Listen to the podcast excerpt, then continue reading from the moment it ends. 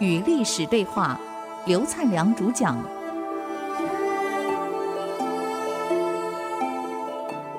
我是刘灿良，讲到这个，给官职一定要跟他的人格特质、他的才华要能相应，不是随便封给你的。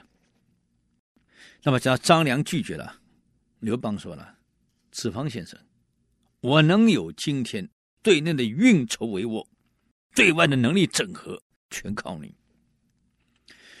你不但具有文字上的能力，还具有战场上的才华，所以我请你干宰相。何况我刘某人有今天，是得利于你的运筹帷幄呀。你就不要再拖了，不要再拒绝了。张良说了：“皇上。”我不适合干宰相。任何位置要符合他的人格特质跟才华。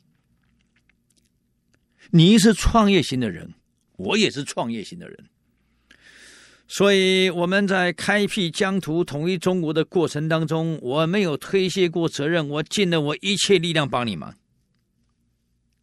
终于建立了我们大汉朝。可现在国家已经建立的天下太平了，再往下来所需要的是建设跟经济发展，让社会安定，人民休养生息，这才是重点啊！我的特质只适合做开创性的，至于把你守成，我没有能力。皇上一听，你要不当宰相。那我怎么报答你？这个张良本来没有发火，一听皇上说你要不当宰相，我怎么报答你？我有今天是你帮我运筹帷幄，我才最高票当选的，啊，统一中国了，你不肯接宰相，我怎么报答你？张良一听不高兴了。我呀，本来以为我尽我毕生之力辅导的是一位明君啊，没想到是一个昏君啊！这刘邦包容力很大，一听张良骂他昏君，马上很礼貌做个揖啊。子方先生，难道我错了吗？啊，如果我有错，请你告诉我。子方先生才再给他解释一次，我刚刚跟你讲过了，职位跟人格特质要配合。这能力要对称，我是创业型的，在帮你创业的过程，我从来没有推脱过。可现在国家建立了，要建设，要整顿，经济要发展，老百姓要安定，朝纲要上轨道，那不是我的能力呀，皇上啊！你怎么可以把这个位置拿来酬庸呢？啊，你这是儿戏吗？一个国家那么多的职位，我告诉你，一个位置不对，都可能给整个组织带来崩溃。你要不相信，皇上，我那个木桶你看一看。以前的木桶不是塑胶桶啊，是木桶，是一片木头一片木头这样并起来的。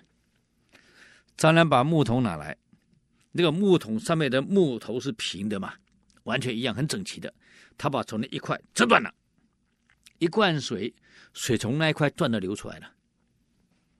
皇上，管理就像这个木桶，每一个木头变成的木桶上面是平的，一样高。如果一片两片是断的，是矮的，水直到矮的，绝对高不上来，因为它矮的这块流光了。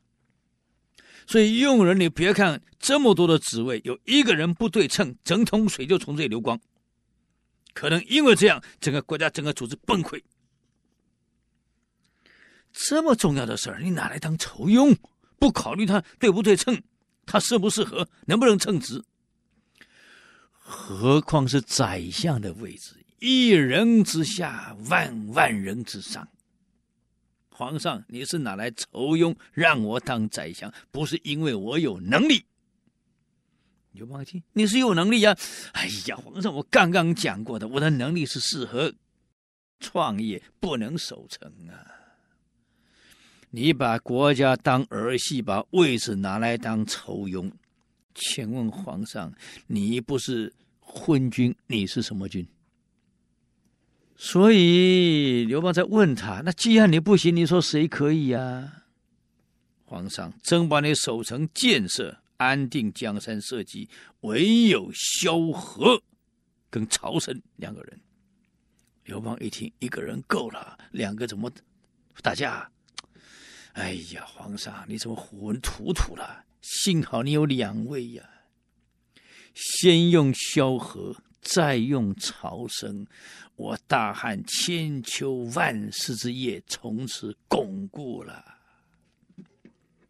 刘邦谢谢张良，所以先用萧何，后用曹参，历史上有名的萧规、曹随，终于创造了汉朝四百多年的江山。一点没错呀！现在这个苻坚跟邓羌说呀：“你现在明白了没有啊？啊，不是我不让你当司隶校尉，你真的不适合呀！你适合像廉颇、像李牧、像王翦、像白起，你的能力绝对在战国四大名将之上，不在其下。既然这样，何不带大兵去打仗呢？”邓羌听完了，他也很聪明啊，想一想，真有道理呀，啊，欣然接受。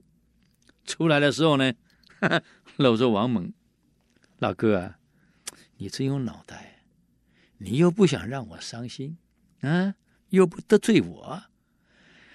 哎呀，当时只告诉我一方太守万户侯没问题，我懒得跟你谈。你先答应我，打完仗再说，禀报皇上处理。何况任官职不是你的能力，你也没有那个权利。你对，哎，老哥，你对。从我跟你共事到现在，有好多件事情都是我邓羌这个人太嚣张。哎呀，我太没远见，我只考虑到目前我要什么，我没有仔细去思维、去思考应该怎么样做是最合理的。这个合理很重要啊，啊，不合理很多事你做不顺了。哎，老哥，我要相信你，我要相信你。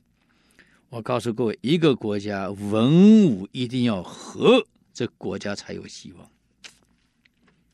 最怕文武不和对立。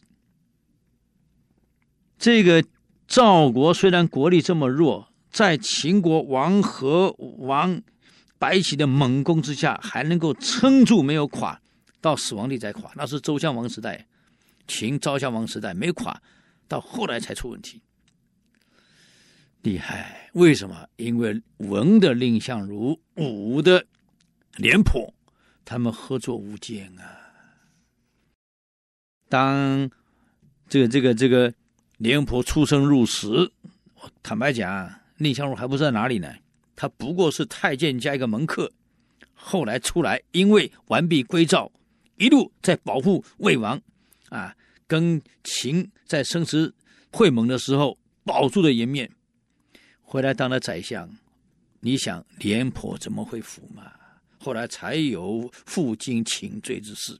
当然，这个蔺相如有一段话讲得很好，讲什么？我们休息一下，等我回来说。